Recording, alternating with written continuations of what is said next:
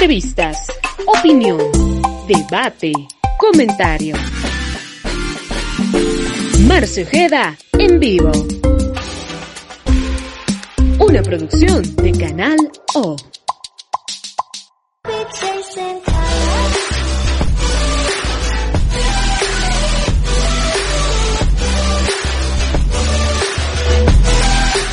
Hola, ¿qué tal? ¿Cómo están? Buenas noches. Bienvenidos a un vivo. Hoy estamos en un lunes, estamos empezando esta semana y estamos con un vivo por la coyuntura, ¿no? Del día, en especial en Cochabamba. Vamos a hablar de lo que ha sido las nuevas medidas de Cochabamba de aquí en más. Les voy a contar todo lo que ha ocurrido hoy día. Obviamente, como siempre, desde otro punto de vista. Vamos a hablar de las vacunas, de la vacunación, si llegan vacunas o no a nivel nacional, vamos a estar hablando este tema y también vamos a estar hablando del tema del impuesto a los servicios digitales, un tema que también está eh, interesando a mucha gente, ¿no? Mucha gente que no se ha eh, tal vez enterado, no se está dando cuenta de lo que está ocurriendo. Así que de todo eso vamos a estar hablando hoy día. Pero vamos a empezar con el tema local, este tema que es el que tal vez más interesa a la gente de Cochabamba, pero también me imagino cuestiones similares ocurren a nivel nacional, ¿no? Hoy hemos tenido la reunión del COET, donde mucha gente, a raíz de los casos de coronavirus acá en Cochabamba, decía que podía haber algunos cambios en cuanto a, la, a, las medidas que, que se han adoptado ya en tiempo de cuarentena y bueno, además teniendo nuevas autoridades, como es el caso del alcalde, como es el caso del gobernador. Pero la sorpresa fue enorme cuando hoy el COET determina que no pasa nada en Cochabamba, no pasa nada, y ya les voy lanzando el dato. Hoy tenemos 436 casos positivos de coronavirus en Cochabamba, 436. Ayer era algo más de 400, anteayer 500, ¿no? Estamos en ese, en ese rango de los 500 casos. Hoy 436, 8 fallecidos, 8 fallecidos. Y pareciera que no ocurre nada, por lo menos en Cochabamba, ¿no? Hace un año atrás teníamos 400 casos, teníamos 500 casos y todos querían desmayarse. Hoy tenemos cifras similares y no pasa nada nos rasgábamos las vestiduras el año pasado cuando teníamos cinco muertos, teníamos seis muertos todos los días, ¿no? Cinco muertos, seis muertos, y de igual manera había preocupación en la población. Hoy tenemos ocho, ayer teníamos como siete, creo, y estamos en, ese, en, ese, en esos números y tampoco nadie hace nada, ni, ni, ni toman, eh, no hay ni siquiera para decirle, la persona que no utilice barbijo va a pagar un boliviano. No hay esa medida. Decían hoy en el COET, no se puede decir a la población que haya multa porque en estos días no hay dinero. Estamos en, unos en tiempo difícil. Entiendo que estamos en tiempo difícil, pero si hay una multa, ya sea de 10 o de 20 bolivianos por lo menos, la gente se pondría el barbijo. Por no pagar, porque justamente no hay el circulante que hablaban, la gente se va a poner el barbijo. Porque ¿qué? Eh, le pones el barbijo es gratis, no, no, no te cuesta nada. Tampoco hay que hacer inversiones multimillonarias para comprarse un tapabocas. Un tapabocas cuesta un boliviano, dos bolivianos, por ahí. Entonces, en vez de que te llegue una multa, puedes usar el, el, tapabocas, ¿no? Y no decir, no, en tiempo de crisis, como no hay circulante, entonces no, no diremos nada del tapabocas. Entonces, ¿qué decimos? Como no hay dinero, entonces ¿para qué vamos a obligar que, que usen? ¿No? Como no hay dinero, también lindo sería, no pagaremos impuestos, sería lindo. Como no hay dinero, entonces no pagaremos el préstamo al banco. También sería lindo ese tipo de, lógica, ¿no? Es una lógica tonta. Como no, como no hay circulante, entonces no puede haber una, una sanción para quien no utilice barbijo. No sé, no sé cuál es eh, el equilibrio de este criterio si el utilizar barbijo es pues prácticamente gratuito, ¿no? Te compras un barbijo que cuesta un boliviano o dos bolivianos y lo usas, ¿no? Al mes te compras unos cuantos barbijos, que no creo que llegue a, ser ni 20 bolivianos por mes, ¿no? Si son de economía tan pobre.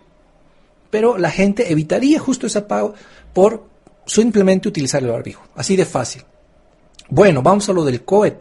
El COET se han reunido esta mañana, eh, todo iba bien, todo iba bien, parecía que se llegaba a un entendimiento y la propuesta que estaba ganando, tal vez hay mucha gente que no sabe esto, era la restricción del horario de circulación de lunes a viernes de 5 a 8 de la noche. Era la propuesta. Y el día sábado y domingo hacer una cuarentena rígida.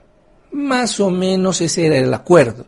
Después se, se, discutía que si el horario era de lunes a viernes de 8, de 5 horas a, 10, a 22 horas y que el sábado haya una reducción y que el domingo nada más sea la cuarentena rígida. También había un cierto consenso. ¿no? Y se llevaban dos situaciones a votación. Una era este, esta propuesta, y la otra era mantener todo como estaba anteriormente y punto. Y no se, no se, no se toca más nada. Se estaba justo para la votación, después de que varios sectores han ido, digamos, dando su criterio, y ya se estaba llegando a ese tipo de, por lo menos tener una cuarentena rígida en domingo, solo domingo, ¿no? Después el horario que se mantenga. Creo que es un, un término de equilibrio, porque aquí tampoco nadie quiere estar encerrado, ni queremos cuarentena rígida de, un mes, tampoco es la idea esa, ¿no? Pero por lo menos que haya mayor control, que se reduzca un poco el horario, y si el domingo íbamos a tener cuarentena rígida, estaba perfecto. Así iba más o menos ya a, a la votación, ya eran los minutos finales del COET. Se decía que esto iba a ocurrir. Y de inmediato pide la palabra el, el dirigente del transporte federado y dice que la petición del COET, o más bien la petición del CEDES, es que solamente se tenga cuarentena rígida el domingo, nada más, porque la propuesta de la gobernación era sábado y domingo rígida, ¿no? Pero decían que solamente domingo. Hasta eso estaba aceptando el transporte federado esta mañana, al mediodía más o menos. Hasta eso, hasta ese domingo se estaba aceptando. Y el gobernador rápidamente dijo, bueno, entonces que se sigan las cosas de antes, que se siga con las anteriores determinaciones del COET y no tomamos nada más en cuenta. Y punto. Y se paró y dijo, pasen a firmar. Así de abrupto fue todo. No hicieron la, votación que se esperaba, no plantearon un término medio, digamos, simplemente así. Salió el de la Federación de, del Transporte, el, el Ejecutivo del Transporte eh, Federado y punto. Se cambió todo. Es una locura, se cambió todo. Y, y, creo que también el gobernador estaba un poco apresurado porque llegó un viceministro, entonces creo que tenía que acompañar al viceministro y bueno, estaba un poco apresurado. Y por eso ya no hay cuarentena ni siquiera rígida en domingo. Y ahí también hubiera sido interesante tenerlo al alcalde, ¿no? El alcalde podía decir, a ver, a ver, ¿en qué quedamos? Podía decir, a ver, expliquen, ¿no? Pero no había alcalde. El alcalde estuvo en los primeros minutos de, de, del COET y después desapareció, ¿no? Ni siquiera estuvo presente. No estuvo en la firma, no estuvo en la decisión, no estuvo en nada, ¿no? Entonces, deja mucho que desear este comportamiento. Ahora, la gente afín a, a Manfred Reyes ya dice, ¿no? Estaba en otra situación, estaba en otras, gestionando otras medidas también muy importantes para la población, que les voy a contar en un momento nada más a qué se estaba dedicando el alcalde en ese momento. Ya les voy a contar. Vamos por partes. Entonces, así quedó definido el, nuevo tiempo de cuarentena por el Ejecutivo del Transporte Federado. Porque él dijo, y bueno, punto. Yo me quedé muy pensativo, ¿no? Dije, acá no hay alcalde, acá no hay gobernador, acá el que define todo es el transporte federado en Cochabamba, ¿no? Porque bastó una intervención de, del Ejecutivo para que Cochabamba no tenga ni siquiera una cuarentena rígida en domingo. Ahora me dirán, no, no, que, que no haya cuarentena. Bueno, es por lo menos una horita redu reduzcan, ¿no? Una horita por lo menos se redujera. Nada, nada, señores, se mantuvo todo por decisión del Ejecutivo del Transporte Federado. Entonces yo me pongo a pensar ahí, digo, ¿para qué elegimos alcalde? ¿Para qué elegimos gobernador? Si quien gobierna esta ciudad, este departamento, y similar situación ocurre en La Paz, en Santa Cruz, es el transporte federado. Entonces, ¿para qué hacemos elección de alcalde? Porque el alcalde brilló por su ausencia y bueno, al final creo que no tiene ni, no tiene ni voz ni voto. Acá quien define es el, dirigente del transporte federado. Entonces vayamos a las elecciones del transporte federado y toda la ciudad de Cochabamba, todo el departamento de Cochabamba, entremos a elegir al ejecutivo del transporte federado. Porque ese ejecutivo va a ser el que va a manejar esta ciudad. Yo no sé, es una locura tremenda esto. El ejecutivo del transporte federado es el que maneja, el que toma las decisiones a, en Cochabamba, en la ciudad, en el departamento. Es una locura, señores, es una locura. ¿Para qué diablos tenemos alcalde? ¿Para qué diablos tenemos gobernador si el Ejecutivo del Transporte lo hace todo? ¿No? Entonces mejor será que en una próxima elección del transporte federado nos juntemos todo el pueblo de Cochabamba y vayamos a sufragar, pues, ¿no? Por la mejor propuesta del Ejecutivo del Autotransporte, porque ellos son los que manejan esta ciudad. No hay donde perderse. Ellos son los que definen. Es una realidad. Ahora me dirán, no, es un sector nada más porque habían varios sectores. No habían varios sectores. Yo no sé cuándo el, el transporte federado ha sido o es tan protagonista de todo. Yo no sé desde cuándo. Hoy, por ejemplo, al colegio de bioquímicos no los han citado. Al colegio de arquitectos no los han citado. ¿No? a, los presidentes de OTBs, de las OTBs de, Cochabamba, no los han citado tampoco. Entonces, ¿por qué se les cita a los del transporte? Bien, son un, son un rubro de la ciudad, perfecto. ¿Y los demás no deciden? ¿Los demás no son importantes? O sea, aquí solo llamamos a las fuerzas policiales, fuerzas armadas, a los diputados y al transporte federado y al colegio de médicos o al colegio médico. A nadie más llamamos, porque esa es la sociedad. Y al final, los que gritan siempre hay atrás, desde allá atrás, uh, eh, el transporte federado. Y listo, ellos ganan, ellos definen lo que tenemos que hacer en esta ciudad. Y las autoridades hoy de turno lo permiten. Y esto siempre ha ocurrido. Las autoridades sean de izquierda, sean de derecha, sean gorditos, flaquitos, de ultra izquierda, de ultraderecha, la misma cagada. Toditos la misma cagada. Tanto criticábamos al alcalde Leyes. Decíamos, no, el alcalde ahora que viene va. Leyes por lo menos asistía. Por lo menos asistía. Hoy el alcalde fue un ratito, saludó y se fue. ¿no? Y cuando teníamos esperanza, mucha esperanza, estamos así. Es una pena lo que ha ocurrido hoy día con el COET. Hoy, como les digo, 436 casos en Cochabamba. Y cuando teníamos cifras así, queríamos desmayarnos el año pasado. Y estos 436, hay una gran diferencia con los casos del año pasado. El año pasado la mayoría de la gente iba a los centros de salud, iba a los centros COVID, a los hospitales COVID, porque era una enfermedad relativamente desconocida, ¿no? No sabíamos cómo se, se, se, daba, cómo mejoraba, cómo se complicaba, no sabíamos. Entonces la gente iba. Hoy ya tenemos en todas las familias por lo menos alguno que se ha contagiado, tienes a tu vecino, tienes a tu amigo, a tu mejor amigo que se ha contagiado y ya saben cómo evoluciona la enfermedad. Ya saben, hasta algunos ya saben cuándo tienen que ir al hospital y cuándo no. Mientras tanto, hasta la medicación ya la tienen.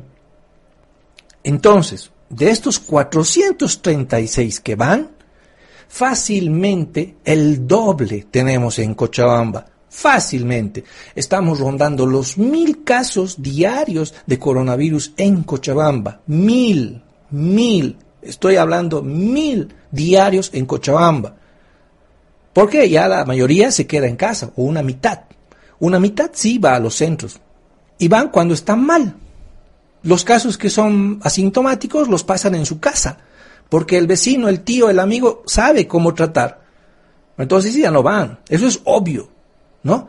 Entonces, ahora estos números deberían llamarnos poderosamente la atención. Pero como no le llega al, al, amigo del transporte, al ejecutivo del transporte, porque ellos manejan, entonces no le importa un pepino, pues, ¿no? Le importa un pepino y todos a morir. Otro dato. Hospital del Norte, en Cochabamba, Hospital del Sur, en Cochabamba, no tienen camas para terapia intensiva, ni siquiera tienen camas para terapia intermedia. Por si acaso, se les está avisando, se les está comentando. Hay muchos defensores, ¿no? Empezando el transporte, que dicen, no, nosotros no podemos hacer todo. nosotros educamos a la población, educamos a los pasajeros.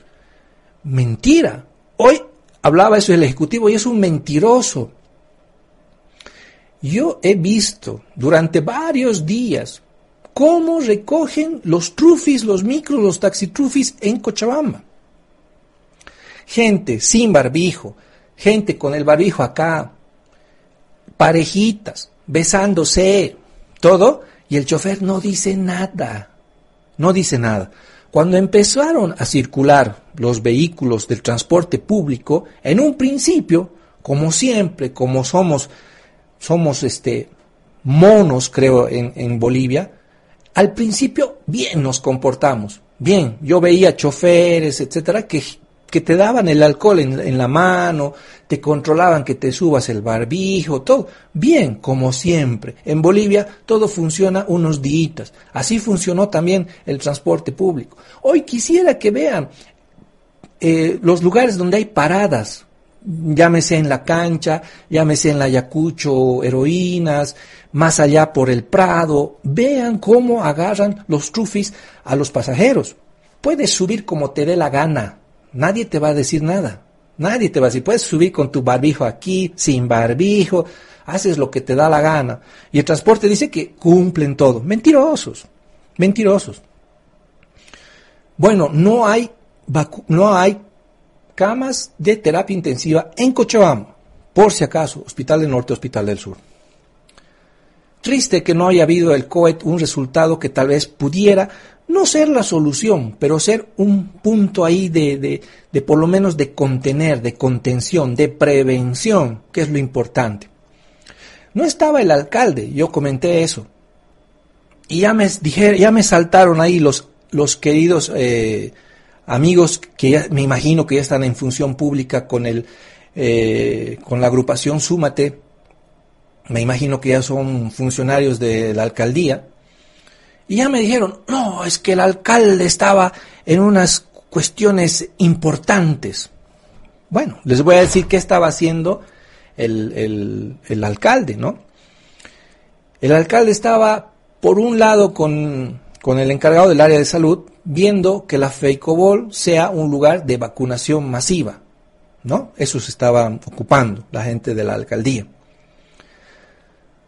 A mí no me llama la atención porque vamos a recordar el anterior alcalde Leyes también fue para el para el centro, bueno, el uh, que es el centro ferial, podríamos llamarlo, eh, que es Feicobol, y ahí quería que sea un hospital de COVID, ¿no?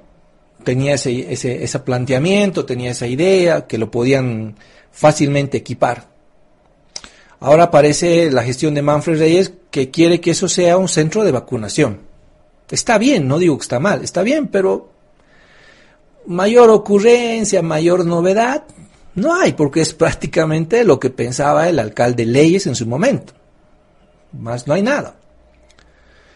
Después el alcalde fue a firmar eh, un convenio con la Universidad Mayor de San Simón para que en ese tiempo de, de estas dos semanas y a futuro se hagan rastrillajes con geolocalización. Geolocalización para que sea más, esté ubicado geográficamente. ¿Y qué de novedad hay en eso? ¿Qué hay de nuevo? Yo no encuentro nada de nuevo en eso. En el anterior, en la anterior gestión, tan criticada que ha sido, y yo también lo he criticado, de José María Leyes, ya hicieron esto.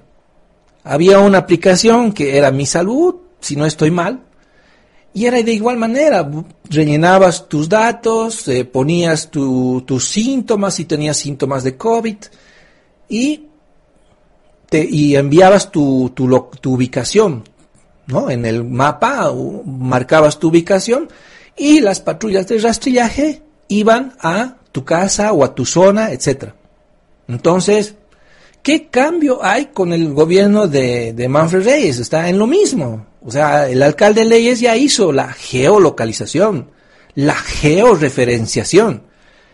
Es que, es que mareándonos con palabritas rebuscadas, con palabritas bonitas, piensan que vamos a decir, ah, sí, uh, me deja cojudo, uy, estoy cojudo, porque estas son medidas, pero de, de, de, de, primer nivel. No seamos incautos, no nos quieran meter el dedo una vez más a la boca, ¿no? Ya estas dos situaciones ya hemos visto en el pasado. Ahora, no voy a yo criticar de una forma contundente ni, ni, aseverar nada. Vamos a dar el beneficio de la duda. Vamos a pensar que Manfred Reyes está empezando a, a, agarrar la alcaldía. Tampoco vamos a decir que en una semana lo va a arreglar. Eso es, eso es iluso pensar así, ¿no? No, no, tampoco podemos ser tan drásticos, digamos. Vamos a dejar que, el alcalde esté un mes, dos meses, ya para que se ubique, ¿no? Para que se ubique, que, hay cosas que está haciendo mal. Como les digo, así haya firmado el acuerdo con San Simón, ese plancito de la georreferenciación ya es un cuentito de leyes. Leyes lo inventó. Utilizar el centro Feicobol, también Leyes ya lo hizo. ¿no? O sea que más de lo mismo. Otros me dicen, se está preocupando de, traer UTIs, las unidades de terapia intensiva. Dice que va a traer 10 el alcalde para Cochabamba. Y está bien, si lo trae, está muy bien. Pero hubiera sido importante que el alcalde estuviera o estuviese en esa reunión de esta mañana para decir, por lo menos dar un, un no sé, un comentario, una intervención donde diga, como alcaldía queremos que por lo menos se cumpla un día de, de, cuarentena. Y yo les comento, porque, porque yo lo he visto, el transporte federal aceptaba, aceptaba que el domingo sea rígido, lo iba a aceptar, pero el, el gobernador estaba apuradito, estaba apuradito, no sé qué situación tendría, y el alcalde no había. Entonces, ahí hubiera sido interesante tener a otra autoridad de esa jerarquía, la, del alcalde. Aquí no estábamos criticando por criticar, sino debería estar ahí el alcalde, debió estar. Ah, ¿por qué? Que traiga 10 unidades de terapia intensiva, maravilloso, todo bien. Y la prevención no es importante la prevención. Antes de llegar a la unidad de terapia intensiva, no puede haber un tipo de cuarentena, no puede haber. Es malo pensar. Ahí por eso salen los amantes de, los, querendones de Manfred Reyes. Ahí salen sus, sus seguramente ya sus, ah, sus fieles seguidores circunstanciales, ¿no? Sus afines políticos salen y dicen, no, es que se está ocupando de mejores cosas, de cosas más llamativas. Para mí, un punto importante en la medicina es la prevención. La terapia intensiva en el coronavirus es la, la parte final, es el fin de la enfermedad, terapia intensiva. Y de la terapia intensiva hay dos caminos. O sales te curas, pasas el coronavirus o te entierran y te mueres. Hay dos rumbos, ¿no? Y el alcalde se está ocupando del rumbo final, porque está trayendo unidades de terapia intensiva. Que, que está bien, está bien, pero se está ocupando que si morimos o no morimos. Y la prevención, ¿acaso no es importante? En vez de tener en terapia intensiva, ¿por qué no podemos tener gente sana? ¿No? No sé, me deja muy pensativo. De repente el alcalde también, como ya está pensando más en lo final, ¿Por qué no trae de una vez contratitos de, de féretros, pues, ¿no? De ataúdes nomás, ya por ahí por mayor va a salir mejor, más barato va a salir por, por mayor los ataúdes, ¿no? O sea, estamos pensando mal, estamos pensando mal.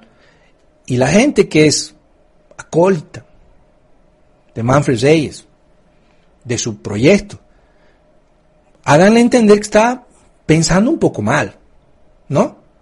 Estamos pensando en el desenlace final y no estamos pensando en algo tan importante como es la prevención.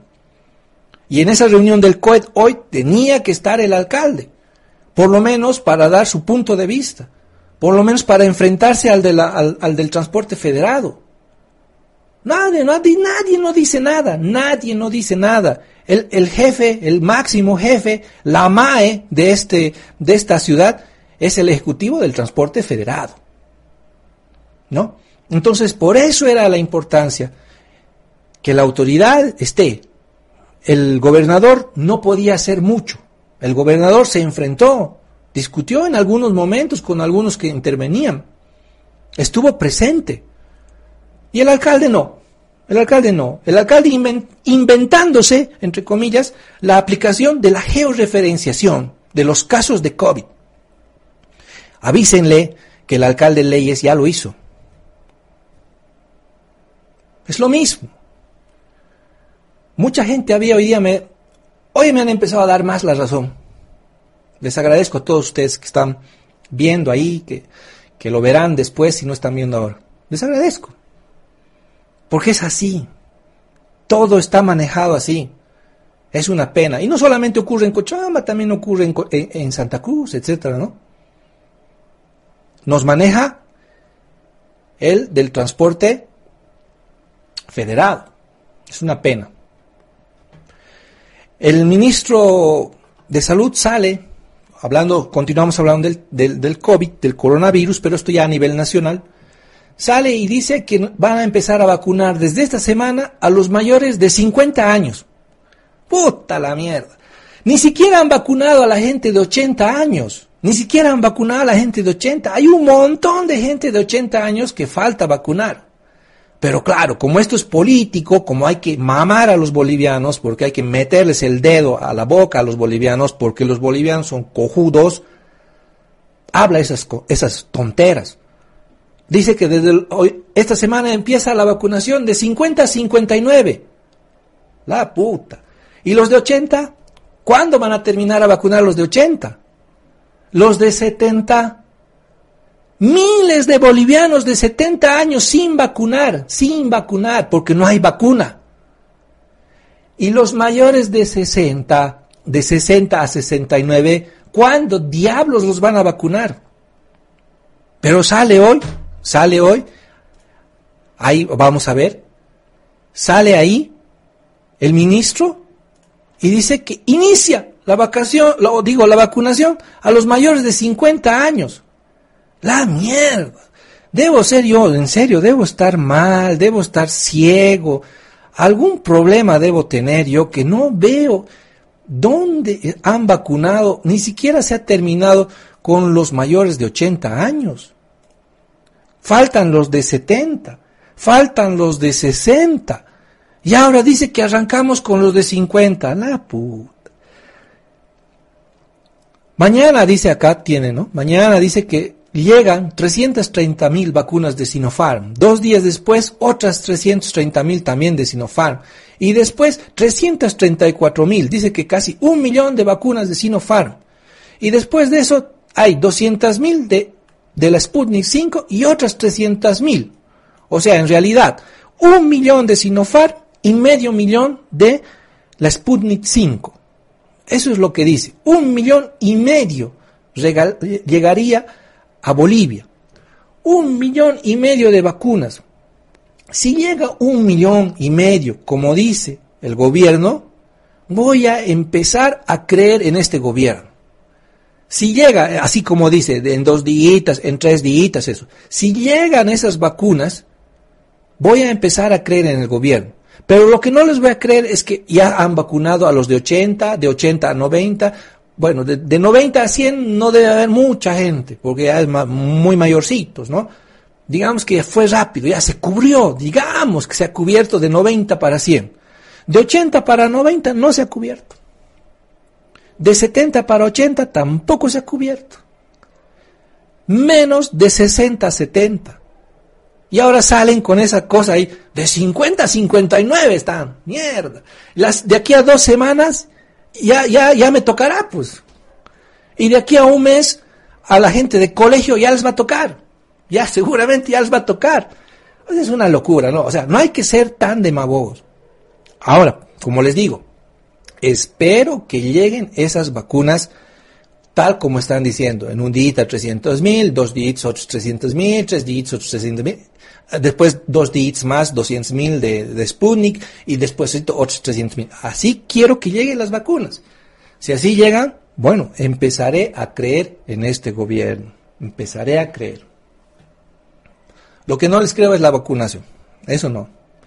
Que ya han cubierto ya habrían cubierto de 60 a 100 años, por lo menos. Cuatro décadas ya hubieran cubierto con la vacunación. Es un chiste. Es un chiste. Eso, nadie les cree. No hay que ser tan demagogos en, unas, en situaciones tan tangentes, tan tangibles ¿no? No, no hay que, no hay que ser tan mamones. No hay que ser tan mamones. Bueno, ese es el tema eh, con las vacunas, ¿no? Esperemos, en todo caso, para ir terminando este tema de, del coronavirus y después voy a hablar de los impuestos. Para ir terminando este tema del, del coronavirus, es importante utilizar el alcohol en gel, el alcohol en Sprite, en atomizador, como quieran llamarlo, el barbijo, el tapaboca, el cubreboca, la hociquera, no utilicen la distancia social porque ahora sí es un tiempo bien complicado. Como les decía, estos 436 casos que hoy tenemos en Cochabamba, para nada es lo real, porque ya casi una, un número igual se están tratando en casa, porque ya la enfermedad ya se la conoce, ya se la ha vivido en muchas familias, etcétera. Entonces ya un poquito como que pueden darle el remedio, ¿no? Entonces, actualmente yo más o menos calculo, estimo, mil casos por día en, en Cochabamba. En Cochabamba, mil casos. ¿No? Algunos serán asintomáticos, tendrán menos síntomas, más síntomas, etc. Lo que yo he visto también en estos días es que se ha llegado a contagiar mucha más gente. Eso yo lo he sentido, me imagino que ustedes también lo sienten. El vecino, el amigo, el familiar, el conocido, todos están cayendo en esta enfermedad, lamentablemente. Entonces es importante prever con el barbijo. Muchos decían, no hay esta enfermedad, o yo me cuido, soy macho. Yo tenía dos, dos personas conocidas que no usaban mucho el barbijo, ¿no? Porque decían que no le dejaba respirar, que que para qué, si él sabe cuidarse, que yo me, me, cuido, me saco solamente en, en, ambientes seguros, así. De esos dos que yo conocía así medio, medio reacios, medio rebeldes, los dos han enfermado al día de hoy. Uno ya ha pasado y otra, otra conocida está hoy enferma y la que el anterior pasó más tranquilo. Y la que hoy está enferma la está pasando mal. No les digo pésimo, pero lo está pasando mal. Entonces es tan fácil utilizar el barbijo, el tapaboca, mantener cierta distancia y punto, van a estar libres del contagio. Ayudaría en gran medida si las autoridades acompañaran con algún tipo más de medida, de restricción, de, forma eh, coercitiva, pero no lo quieren hacer. Ellos velan más si son queridos en la población, si su votación se va a afectar o no se va a afectar, en eso están pensando. ¿No? Entonces lo que queda siempre es cuidarnos con estas medidas tan fáciles, tan básicas y que sirven.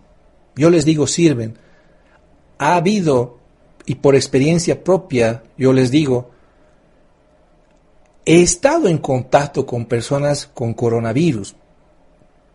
¿Cuál ha sido la diferencia de no haberme enfermado?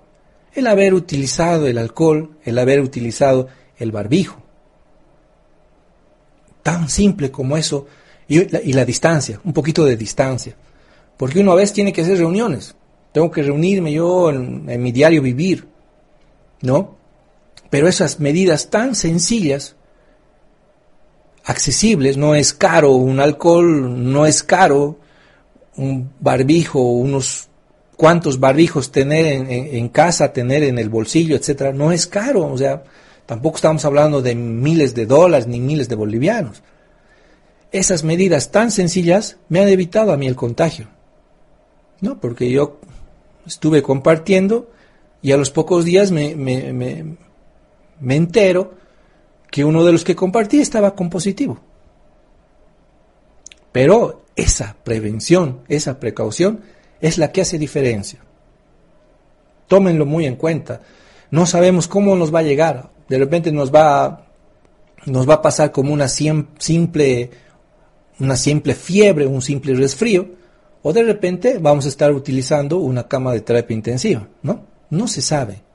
Es una enfermedad que ya la conocemos un poco, pero todavía algunos puntos siguen siendo dudosos, ¿no? Siguen en investigación. Entonces volvemos a lo mismo. Cuando teníamos la esperanza que las nuevas autoridades iban a hacer el cambio que esperábamos o iban a ser más serios porque son gente más eh, que están, bueno, sin intereses, que uno es más estudiadito que el otro, que uno es más conservador, que uno se preocupa más, llegamos a lo mismo. Llegamos a lo mismo. ¿no? Es triste saber. En fin, en un par de meses, a lo mucho, yo ya tendré un resultado para decirles, esto había sido así, esto había sido así.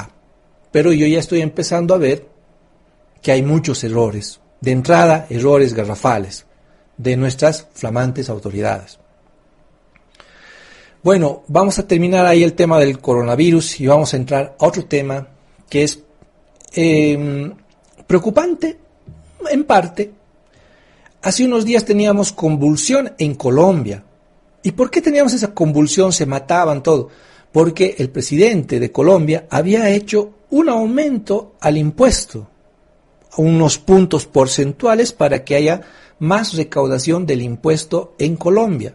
Por eso la población en general salió, porque sabemos, eso es el impuestazo, ¿no? Nosotros en Bolivia lo conocemos como el impuestazo.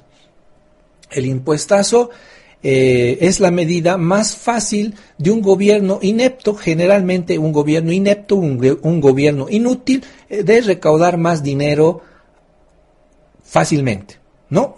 ¿Quieres dinero como gobernante? ¿Quieres dinero como gobernante inepto, estúpido y poco ocurrente económicamente? Lo más fácil es impuestazo.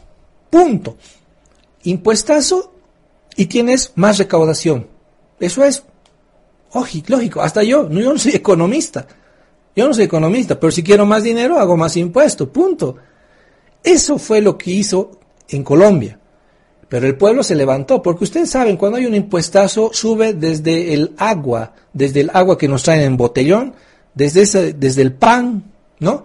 Y sube hasta la, la, parrilladita o el chicharrón que nos comemos al, al fin de semana. Sube, todo sube el pasaje del transporte público sube. Eh, la ropita que llega de, de, La Paz o de Oruro o de Chile sube porque transporte, ¿no? Y todo sube. La, frutita que compramos en el mercado sube.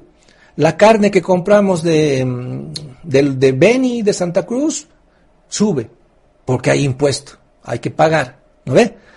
Eso es lo que ocurrió en Colombia. Eso es lo que ocurrió en Bolivia varias veces. Y eso es lo que quería ocurrir con Evo Morales. En, la gestión de Evo Morales quisieron hacer el impuestazo, pero rápidamente eh, dijeron que no, no, no, eh, no pasa nada. Mentira era, han dicho. En el gobierno de Sánchez de Lozada también hubo un impuestazo, ¿no? Lo que es, es. Y en el gobierno de Arce no hay un impuestazo como tal, pero hay este impuesto a los servicios digitales, ¿no? Ahora, no es una nueva ley, es la ampliación de una ley ya existente, que es la del IVA, ¿no? la del impuesto del valor agregado. Eso se está ampliando a los servicios digitales. Y ahí no ha faltado el estúpido que dice, ay, es que los pititas, es que hay que ser cojudo para decir esa huevada. Hay que ser tarado, hay que ser estúpido. No, es que los que usan Netflix, puta que hay que ser cojudo realmente, hay que ser, si uno quiere ser masista, tiene que ser masista, pero por lo menos pensante, ¿no? Los pititas reniegan porque ellos usan Netflix, porque ellos usan Zoom. No es así. Ahora les voy a explicar. Este es el proyecto de ley que se está mandando, es un, es, un, es un proyecto de ley de ampliación, no es ley todavía. Bueno, la ley ya la hay, ¿no? Ya la hay la ley. Eh, pero esto es un una ampliación, ahí dice en el gráfico, ¿no? Es la ampliación de la ley 843 de, del 20 de mayo del año 1986, o sea, de hace años. Eso es la ley del valor, del impuesto al valor agregado, el IVA que conocemos, el famoso IVA. ¿no? Entonces ahí quieren hacer este cambio, este cambio del, eh, del impuesto, ¿no? Del, del alcance. Aquí también tengo otro, otro documento donde también de igual manera se va justificando la ley, la nueva ley, ¿no? que es en este caso la nueva ley de los servicios digitales. Ahí está el proyecto de ley. Y aquí yo no sé qué tienen que ver las pititas, huevadas que hablan. No, no sé qué tendrá que ver porque esto afecta a toda la población. Ahí habla del impuesto de ley, etcétera, ¿no? Y la ley es una ley también que tiene su, eh, sus artículos, ¿no? Que ahora los vamos a ver los más importantes y los vamos a explicar. Porque aquí no se trata de que uno es pitita, no es pitita, yo no sé de dónde sale esa situación. ¿No?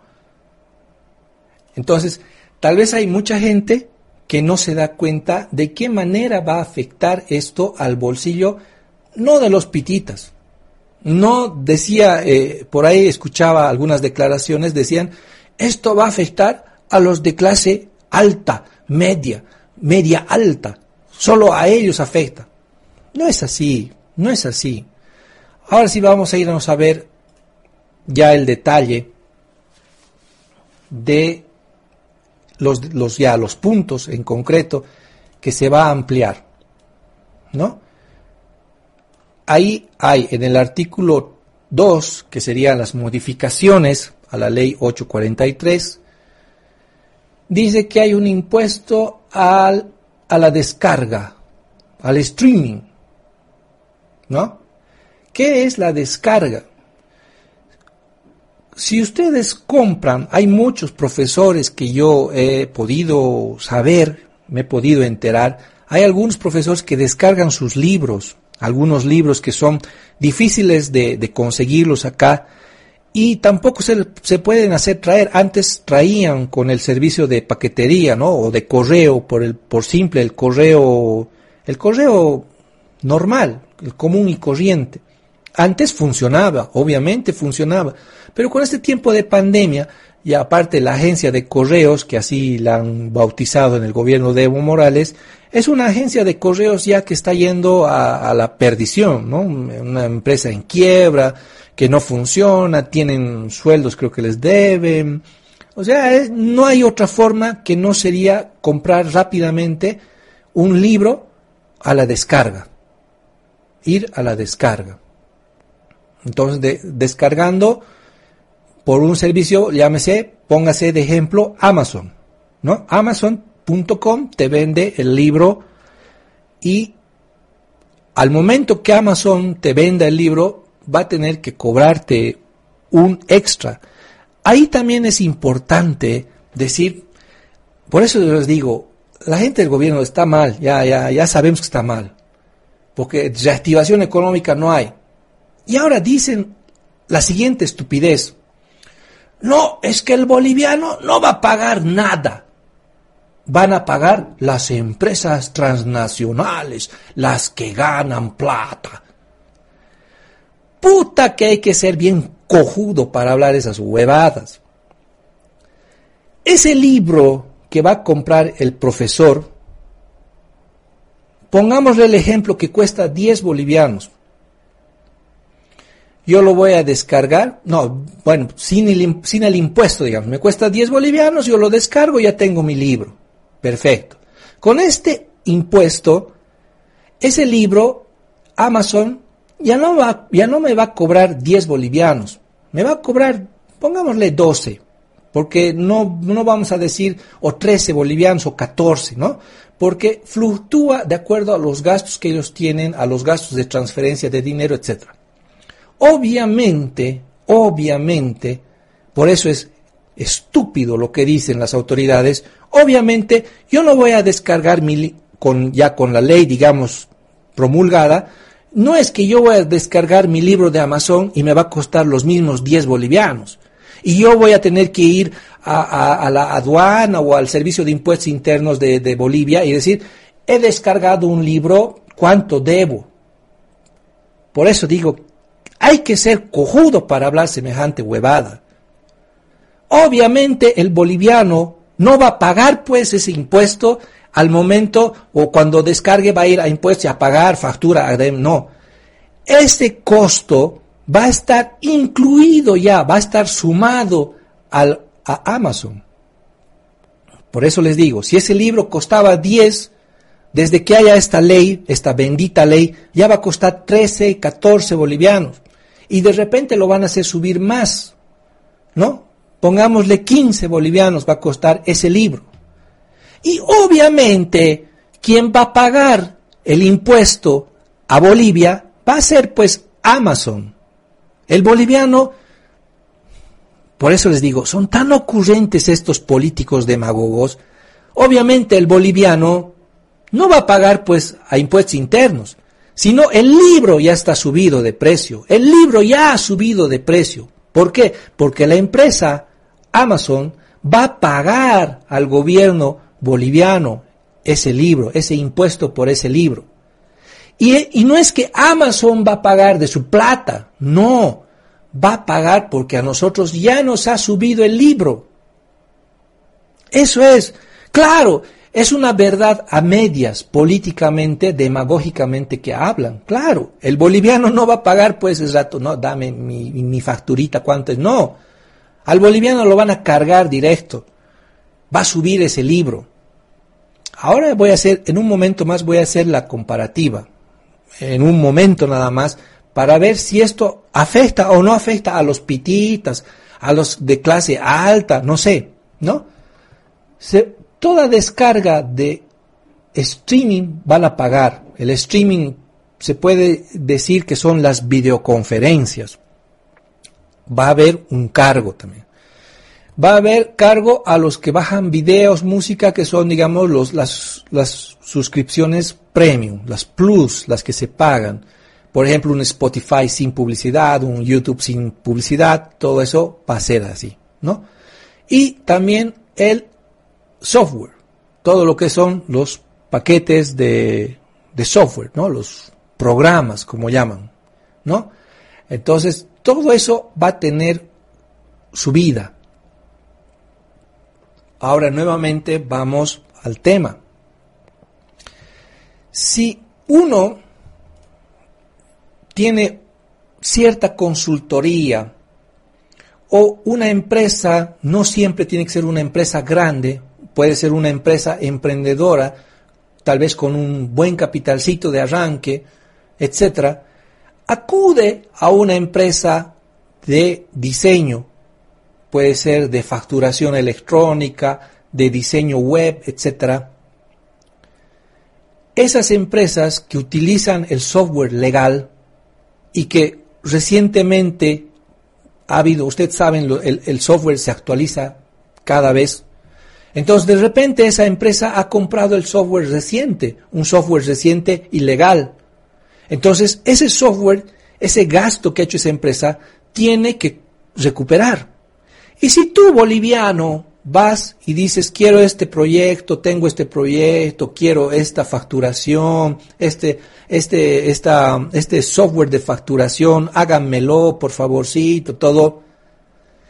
Ese software que ya han pagado esta empresa a la que tú estás acudiendo, obviamente te van a hacer subir el costo de del trabajo que tú estás solicitando. ¿no? Ya subió, ya subió. Ahora, lo que se utiliza mucho en Facebook, en YouTube, en Instagram, es la publicidad. Y esta publicidad va, es de, unos pocos bolivianos. A, bueno, los que tienen más serán miles de bolivianos en publicidad, pero uno que tiene eh, un poquito de, capital, que está empezando con su empresa, puede hacer publicidad por Facebook, ¿no? Por Facebook hará su publicidad y en vez de que esa publicidad te salga 100 bolivianos, ya te saldrá 120, ¿no?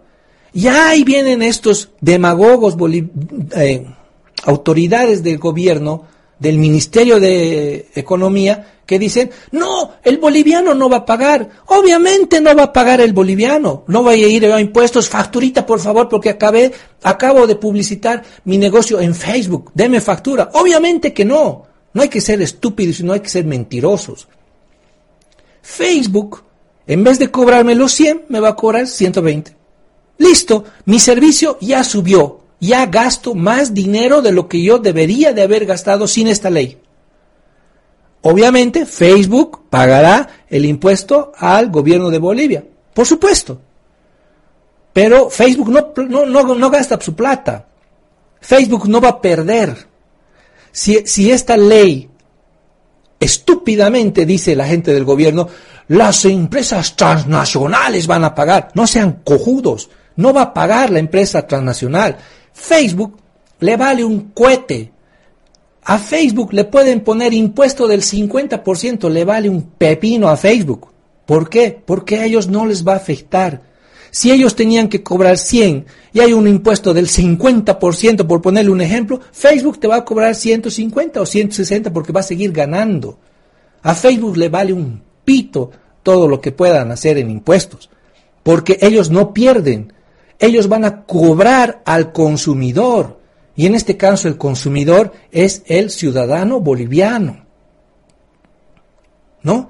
Entonces no seamos tontos, no seamos cojudos, que no nos metan la mano en la boca, que no sean mentirosos. Otros me decían, ay, es que las clases, por ejemplo, el Zoom es gratis, no van a pagar. Puta que son cojudos. Hay colegios unidades educativas, etcétera, que están, que han comprado el servicio del, de Zoom. El Zoom ya por tiempo ilimitado. Eso es un, extra, eso es para que no se corten las clases a medias, ¿no? Hay muchos colegios que han comprado. En algunos casos se han puesto cuotas entre los estudiantes o con el profesor, se han puesto cuotas.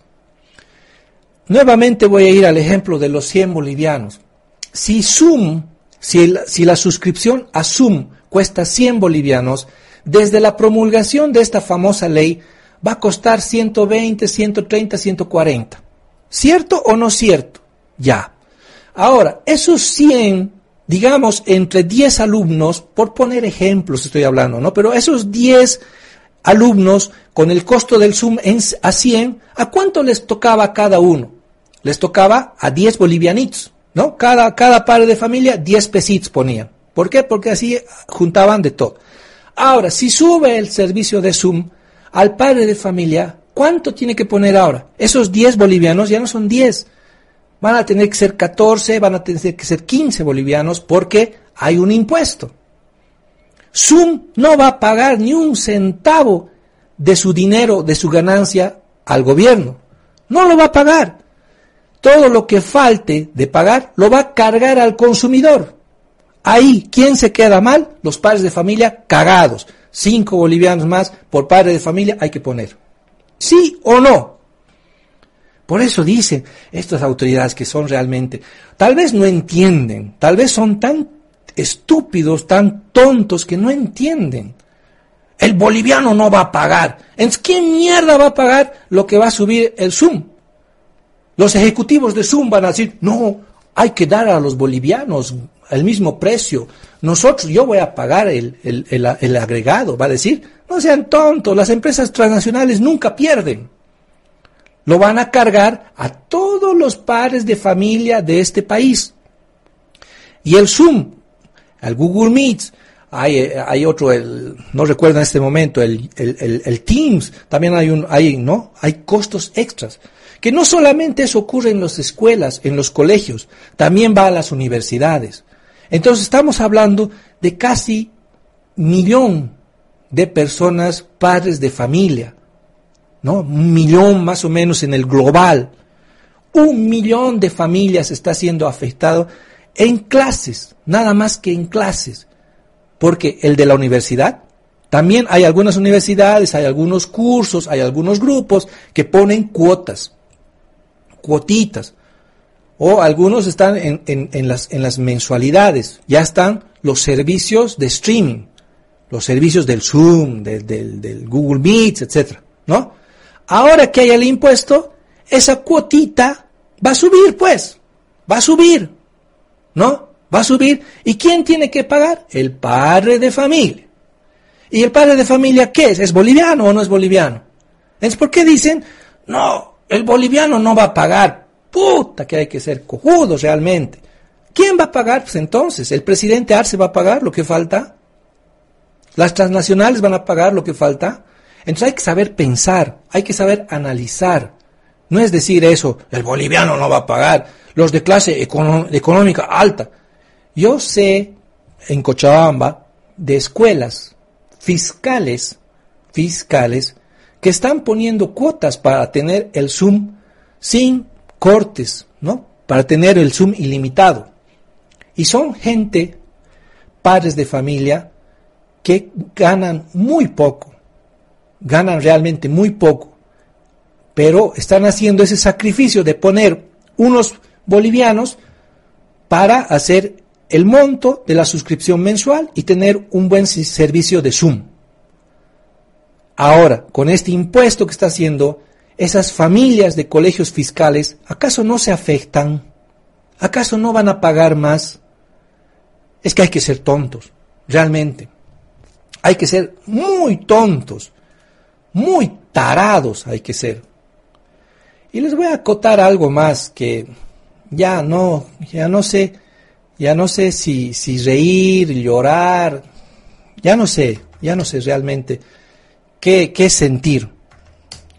Yo les voy a contar una, una situación que, que ocurría hace mucho tiempo atrás. Cuando el servicio de correos servía, funcionaba en Bolivia, yo pedía algunas veces libros por Amazon, justamente por Amazon. Y mi hermano también, eh, él pedía también sus libros. No sé, tal vez algunos conocen hasta mi hermano, ¿no? Saben que él siempre pedía muchos libros.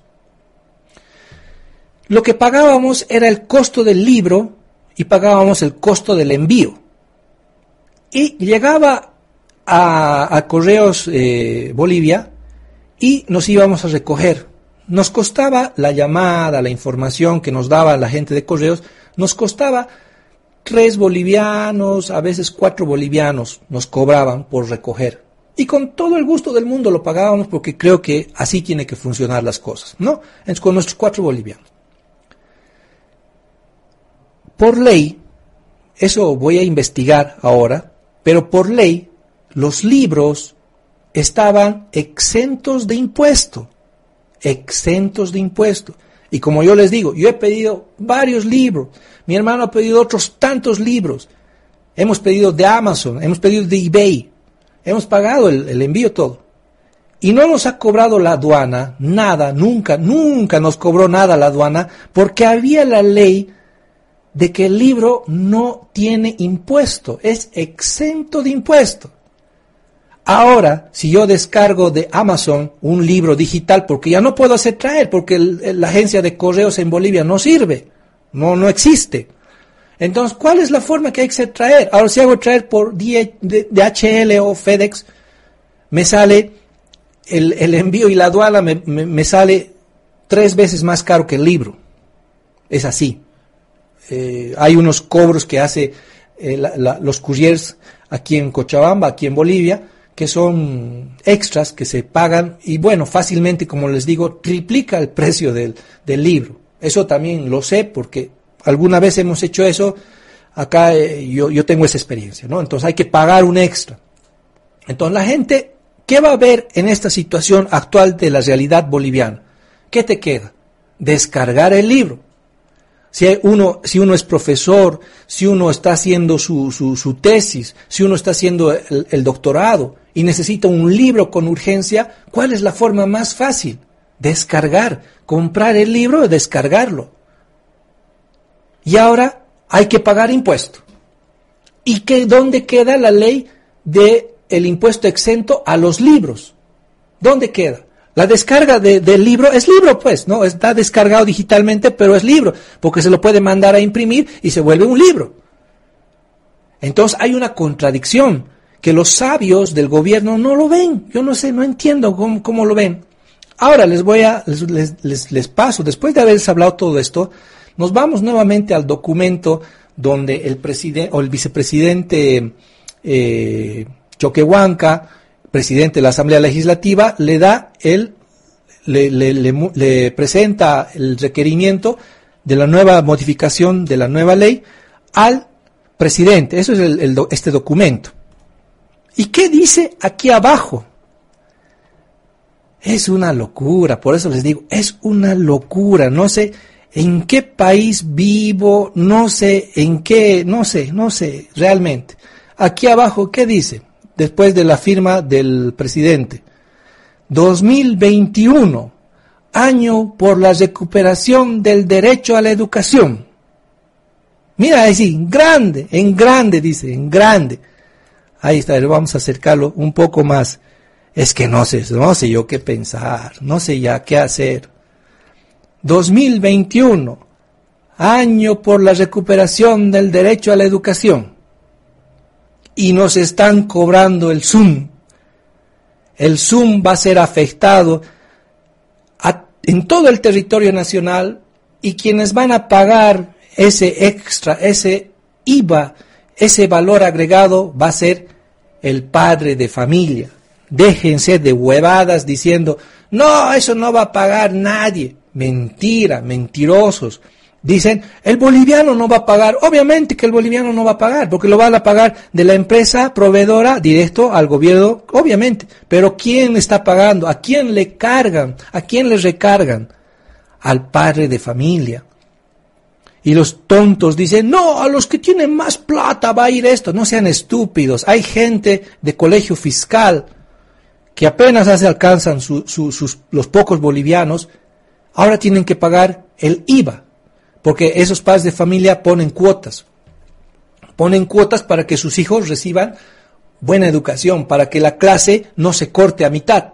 Es por eso pagan el Zoom, se hacen cuota, se hacen cooperacha, se hacen vaquita. Y el gobierno que dice que apoya la, educación, los, los, va a cagar. Va, los va a cagar a los padres de familia, los va a cagar a los alumnos hay muchos estudiantes de este país que quieren bajarse libros. ¿No? Entonces, por lo menos piensen, pues, cómo la descarga de libros va a tener impuesto. ¿Cómo va a tener impuesto? Si hay ley donde los libros son exentos de impuestos, entonces hay una contradicción. 2021, año del derecho a la educación. A la mierda es eso.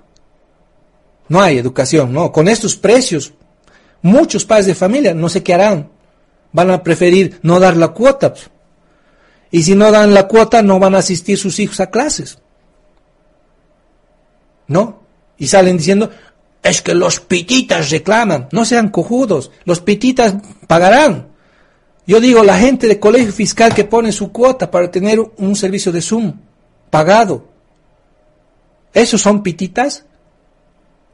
O sea, esta cosa es grave.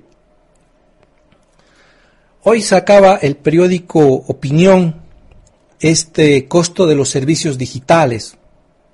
Ya lo sacaba con, con un poco más de, de, gráfica, ¿no? Más gráfico para que entiendan, porque a veces creo que no entendemos. Ahí está el Zoom, el costo, el precio actual, 104. Con el impuesto va a ser 117, esto solamente agregando el IVA, ¿no? Pero siempre los servicios, eh, como dicen las empresas transnacionales, ¿no? Ellos pueden determinar que esto se redondee fácilmente a 120, ¿no? no, no, no tenemos la certeza que va a subir así. El Spotify igual sube, digamos que es un, el Spotify no lo vamos a poner tan de primera necesidad, ¿no? Pero el Netflix, el Netflix es una cosa que se usa tanto en Bolivia y todo el mundo, en todo el mundo se está tratando de, que la gente se quede en casa ahora, todavía hoy, hoy en día, en Europa, en todas partes, quieren que se quede en casa. ¿Y cuál es la solución para que te quedes en casa, por lo menos para distraerte? Netflix. ¿No? Ahora sube. De los 96 sube a los 110. Y eso es un aproximado. Entonces va a subir. Y ese, ese, esos, de esos 96 a esos 109, ¿quién paga? Dígame, el padre de familia, ¿no? La, la cabeza de familia va a pagar ese precio. ¿Y ese padre de familia de dónde es? ¿De Marte? ¿De Júpiter? ¿De dónde es? Se supone que es un boliviano. ¿Dónde dicen, no, el boliviano no va a pagar, la empresa transnacional va a pagar? Claro que les va a pagar, pero ¿a quién van a cargar? ¿A quién van a recargar? Al boliviano, al padre de familia. Cagado el boliviano. ¿Gracias a qué? Al nuevo impuesto. ¿Por qué? Porque el gobierno está un desastre. No hay reactivación económica hasta hoy día. Son seis, medio año ya que ha tenido el gobierno, no hay reactivación. Como no hay reactivación, buscan el impuestazo. Como si, hacen, si hacen impuestazo el gobierno, en una semana sale del gobierno. Eso lo saben muy bien. Por eso no hay impuestazo. Esto es un impuestazo maquillado. Es un impuestazo camuflado. Van a recaudar 30 millones de bolivianos al mes. Eso es lo que están proyectando en el Ministerio de Economía. Con esta subida con esos eh, eh, bastante inteligentes y muy bien formados diputados, senadores que tenemos, el, pueblo boliviano no va a pagar. Va a pagar pues, porque el Zoom paga el padre de familia. El Netflix también paga las familias. ¿No? Pagan las familias, paga el, el, el, que vive solo, paga el, el, recién casado. Él paga, ¿no? Porque quiere estar viendo una, un, momento, ya que tenemos tanto tanto problema con esto de la pandemia. Bueno, el Facebook Premium, el Premium no vamos a decir que es una cosa de, necesidad, ¿no? Pero ahí está, va a subir para los que tengan. Y ahí están el Facebook Ads. Eso es la publicidad en Facebook. ¿No? La publicidad en Facebook. El, el empresario o el microempresario que está, está empezando y que hace Facebook, cagó, porque ahora tiene que destinar más presupuesto a su publicidad. El emprendedor, tanto dicen, ay, hay que apoyar a los emprendedores. El, el emprendedor cagado. ¿Por qué? Porque el emprendedor tiene que pagar ahora más por publicidad en Facebook. El Facebook es una herramienta que llega a mucho de la población. Entonces muchos quieren hacer ese tipo de, de, publicidad. Y no para vender autos, ni yates, ni nada. Uno abre su pollería con un poco de sacrificio, con un poco de ahorro, su pequeña pollería, abre, ahora está cagado porque tiene que pagar más en el Facebook, porque el Facebook le va a cobrar más. Y los ilustres del, gobierno dicen, no, el boliviano no va a pagar, eh, no, no afecta, a los pititas nomás, no sean cojudos. El que va a hacer su puesto de, de hamburguesas, cagado, porque ahora tiene que destinar Ahí hay el estimado, ¿no? Casi un boliviano más. Antes te costaba un boliviano menos el, Facebook, esa es, la, tarifa más baja, ¿no?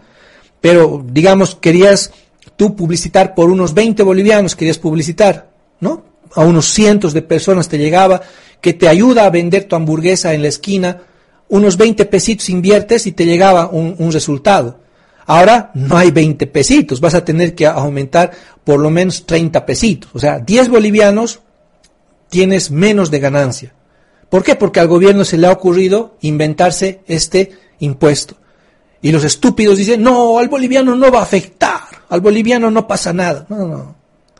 Está mal. Este es un impuestazo camuflado. Ahora, si el, si el de la hamburguesa hace su publicidad, tiene 10 bolivianos que ya le afectan, o 20 bolivianos, hablando de una cantidad mínima. Esos 10, 20 bolivianos que son extras, ¿a quién van a cargar? Ah, pregunta, ¿a quién van a cargar? Respuesta, ¿a quién? ¿Va a cargar al presidente Arce? ¿Le va a cargar al, al ex ministro Murillo? ¿A quién le va a cargar eso que está gastando el emprendedor con su puestito de hamburguesas, ¿a quién va a cargar? A la gente que va a comprar su hamburguesa. Le va a subir 50 centavos. ¿Por qué? Porque la publicidad del Facebook ya es más cara, pues, ya es más cara. Entonces yo tengo que recuperar mi inversión y tengo que aumentarle a la hamburguesa de la esquina, tengo que aumentarle 50 centavitos. ¿Y eso quién paga? El boliviano que esté pasando y con hambre y que quiere comer. Nos va a tener que poner, em, si la hamburguesa costaba 10 bolivianos, ahora tiene que poner 10.50. ¿Es o no es afectar al bolsillo del boliviano? ¿Es o no es afectar? Y esos mentirosos, mañudos, demagogos dicen, no, el boliviano no afecta. Afecta pues, afecta. ¿De dónde van a sacar el dinero? ¿No? Entonces son cuestiones que no nos damos cuenta. Bueno, hay muchos que se dan cuenta, pero hay otros que no. Y los demás precios son ya precios de, descarga de videojuegos, ¿no? Esos son, son videojuegos. Pero un, videojuego, si había algún, algún pitita que tiene mucho dinero, el juego que, por ejemplo, el, el Spider-Man, que es el Miles Morales, es el último, costaba 50 dólares o 350 más o menos, ahora va a costar casi 400. 50 bolivianos más de, eh, de costo a un videojuego. Bueno, y el videojuego, pongámosle Sony, digamos que es un PlayStation. Sony PlayStation le va a cobrar al boliviano cojudo que va a descargar el juego. Entonces va a agarrar ese dinero del IVA y va a pagar al gobierno boliviano. Sony no pierde nada. A Sony no le afecta nada. No le afecta nada. El que se caga es el boliviano que quiere jugar, que quiere descargar ese videojuego y por cojudo paga. Caga. El boliviano cagado. Sony Sony sigue ganando el mismo dinero de siempre, a Sony no le, no le afecta nada, a, los, a, los, a los dueños de Zoom no les afecta nada, a los que vendan eh, software, Microsoft, Adobe, no les afecta nada, ellos seguirán viviendo felices, sus ganancias seguirán igualitas, no, no les va a afectar absolutamente nada porque ellos no van a pagar de su plata, de su dinero. Ellos van a cargar, van a recargar ese costo al consumidor final, que en este caso son todos los bolivianos que tienen una cuenta de Netflix, todos los bolivianos que utilizan el Zoom, y si no lo usan el Zoom, que indirectamente lo, lo, lo, pagan en un grupo de un colegio fiscal en Cochabamba, de un colegio fiscal en Potosí, de un colegio fiscal en Oruro. Hacen la cuotita para pagar el Zoom. Ahora la cuotita subió Subió, pues ahora, subió. Y si hay algunos padres de familia que están con sus hijos en colegios fiscales particulares, la cuotita también va a subir, ¿no? Y así, es un, una cosa de no terminar. Así nomás es. Entonces, que ya no nos mientan, que ya no nos digan que, que, esto no va a afectar. Esto afecta a la población cochabambina, afecta de gran, en gran medida, en gran manera muchos también me han dicho, no, es que ese impuesto ocurre en Colombia, ocurre en Argentina, ocurre en Brasil y puede ocurrir en la concha de la lora también, puede ocurrir. Pero ahora no es el momento. ¿Por qué? El gobierno tanto está hablando de que estamos en tiempos difíciles. Juntos saldremos de esta. La dosis de la esperanza en estos tiempos malos, la, recibe la dosis de la esperanza, que este gobierno no te deja solo. Ahora nos están dejando solos, porque están recuperando o están recaudando dinero a raíz de un impuestazo camuflado, un impuestazo que no es el momento. No digo, de repente puede ser, ¿no? Que a futuro se haga esta ley cuando la economía esté reactiva. Cuando se haya reactivado la economía, metan pues el impuesto que les dé la gana. Ahora, en seis meses ya de gobierno no tenemos la, economía reactivada, pero queremos reactivar metiendo el impuestazo digital. Entonces, no es el momento. Y como son tan demagogos que hablan todo eso, deberían ser los primeros en cuidar el bolsillo del boliviano. No hay reactivación, no hay fuentes de empleo, no hay medidas de prevención contra el coronavirus, porque a raíz de los contagios, hoy en Cochabamba, quiero comentarles, yo paso todos los días por la avenida Heroínas, una de las avenidas más concurridas de Cochabamba, y paso por la intersección de la avenida Ayacucho. Para la gente que no conoce estas avenidas son de las más llenas, de las más congestionadas de la ciudad. Hace mucho, hace mucho tiempo que estas avenidas dejaron de ser esas avenidas congestionadas. Y me imagino también que esto ocurre en varias partes del país, ¿no? Avenidas que ya no están congestionadas porque la gente se cuida, se queda en casa, para ver Netflix, pero ahora el Netflix va a, va a subir. Entonces hay que pagar más. Todo eso la gente se hace, se cuida para no contraer el coronavirus. Y mientras el gobierno se haga de la vista gorda, mientras el alcalde se vaya a hacer cosas más importantes que asistir a una reunión del COET, y mientras que el gobernador tenga que ir a despedir al viceministro porque llegó rapidito y tenía que irse rapidito y le vale lo que se apruebe, la economía va a seguir estancada porque no estamos pudiendo controlar el coronavirus. Entonces es una cosa, es una causa y es un efecto. Y el gobierno y las autoridades no están, autoridades locales, no están viendo cuál es mejor prevenir al alcalde Reyes Villa le importa más, le interesa más traer UTIs, unidades de terapia intensiva. Le preocupa más traer eso que prevenir el contagio. Por eso les decía, de repente que cotice de una vez ataúdes. De repente comprando por mayoría podemos sacar un mejor precio. Porque, el, alcalde no está haciendo la prevención. Parece que no quiere prevenir. Que se contagien nomás. Total, UTIs voy a traer, a eso voy a traer. Es mejor que nos traiga féretros más, ¿no? Si es más importante el final, es mejor un ataúd para mí, tráigamelo. No prever, ¿para qué prever? Cojudos los que están que quieren prevenir, ¿no? Cojudos.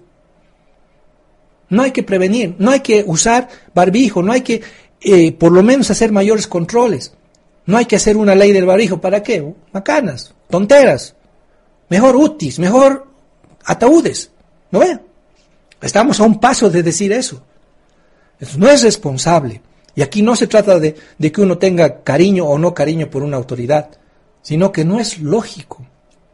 Lo correcto sería prevenir y también ver lo último, lo que, lo que no se ha podido prevenir, ir a tapar. Ah, ahí está, ahí estás cubriendo lo, todos los bandos, ¿no? Todas las posibilidades las has cubierto. Pero no, ahora el alcalde quiere traer UTIs. Pues que traiga mejor ataúdes. O que traiga unos, unos dos hornos crematorios. Mejor. ¿Para qué? Así evitamos el camino. Allanamos nomás ya de una vez. Porque no quieren prevenir. el funcionamiento de los locales, normal. Por lo menos 15 días más van a ser normal.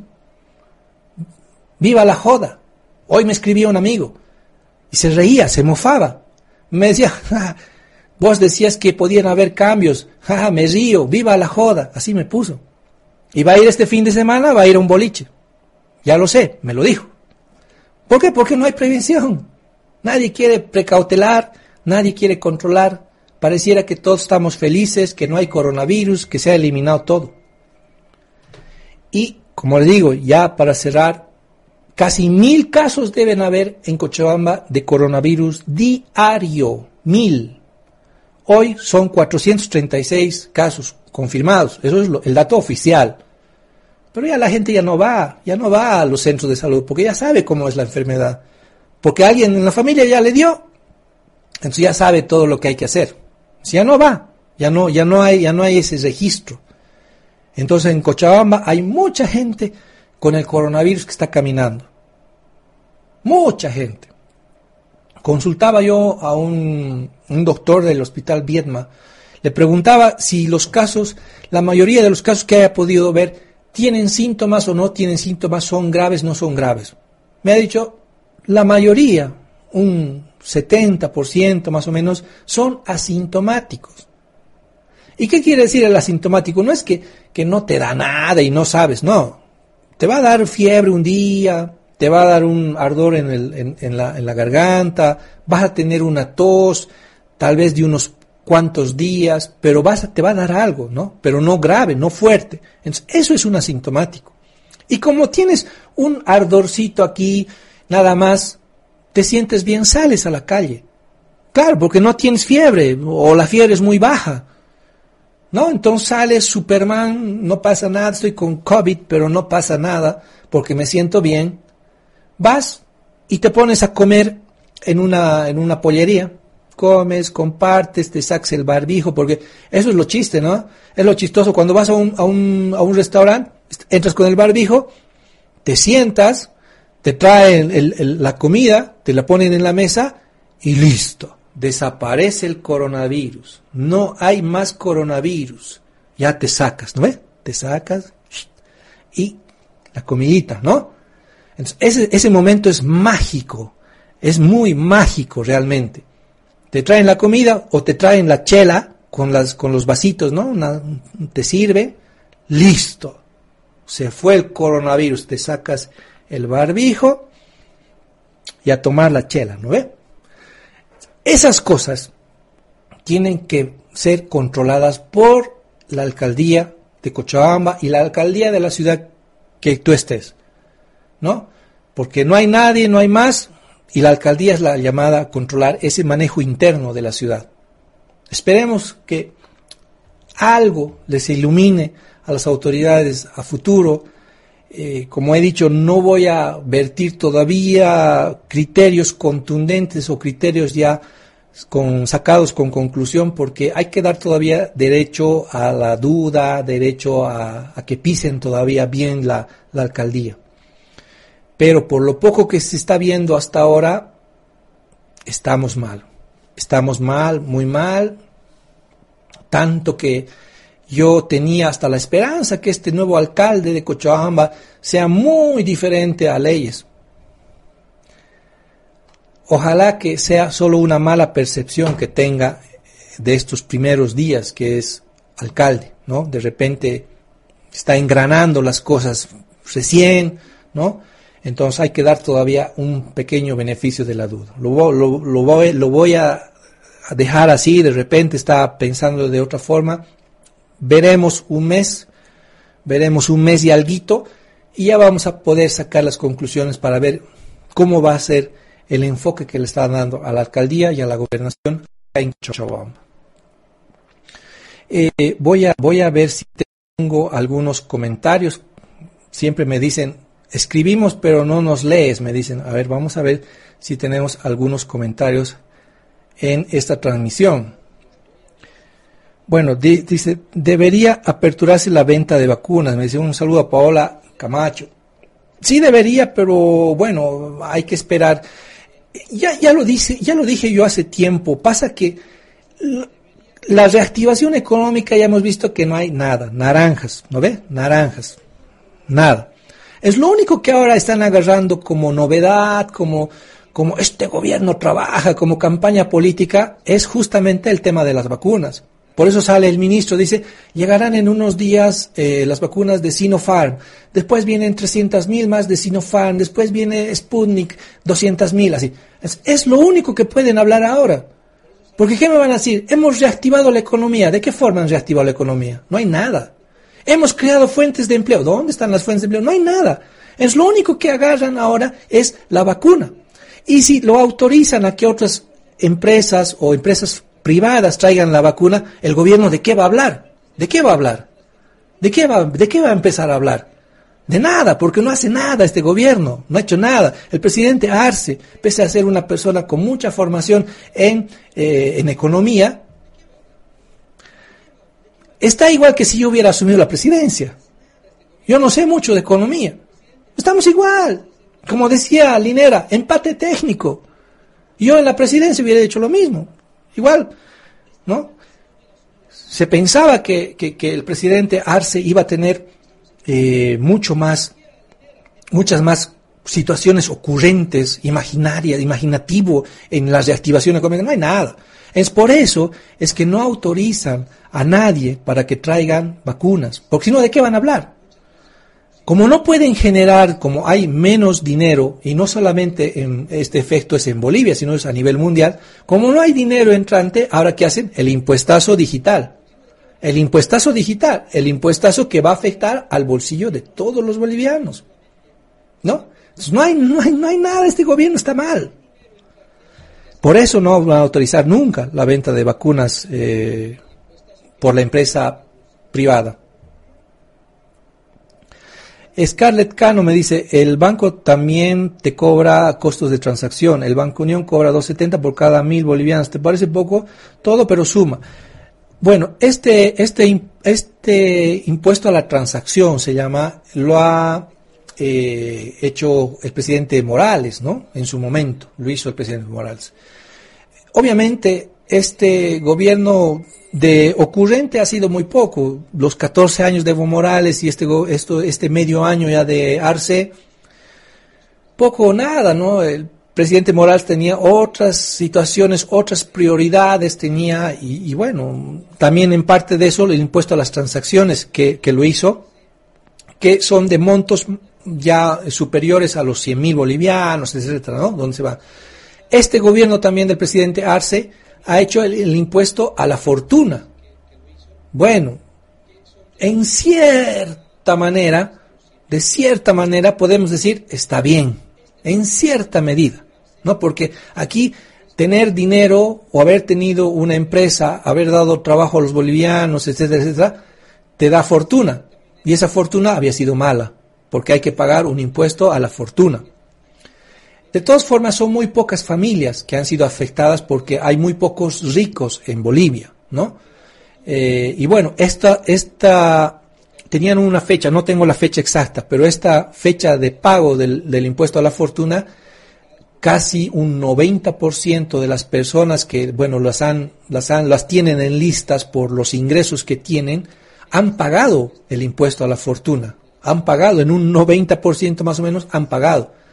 Pero como les digo, son muy pocas familias, son muy pocas familias que de repente hasta ni les afecta ¿no? pagar ese impuesto. Entonces, el gobierno del presidente Arce ya ha hecho ese impuesto a la fortuna.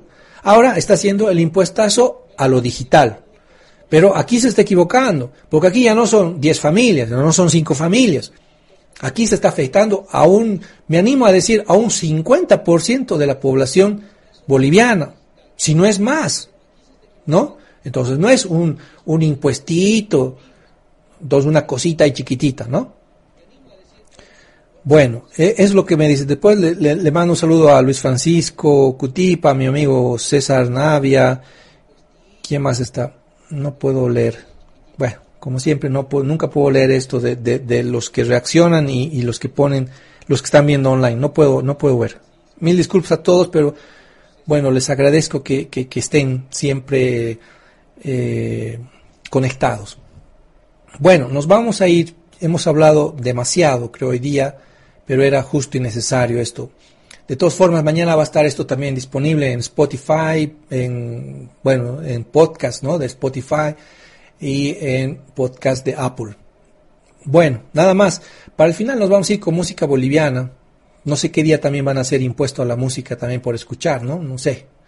Nos vamos a ir con Animal de Ciudad, una canción muy bonita que se llama Tierra de Colores. Es una canción que está en vivo y bueno, es un bonito recuerdo. Salió hace muchos años atrás, no muchos, pero unos añitos atrás. Nada más, entonces espero que tengan una buena semana. Voy a estar eh, con este vivo la próxima semana. Y si es que ocurriera algo, como siempre, salimos a, en vivo, pero rápidamente, ¿no? De inmediato, de acuerdo a lo coyuntural. Nada más, nos despedimos con Animal de Ciudad. Esto es Tierra de Colores. Nada más.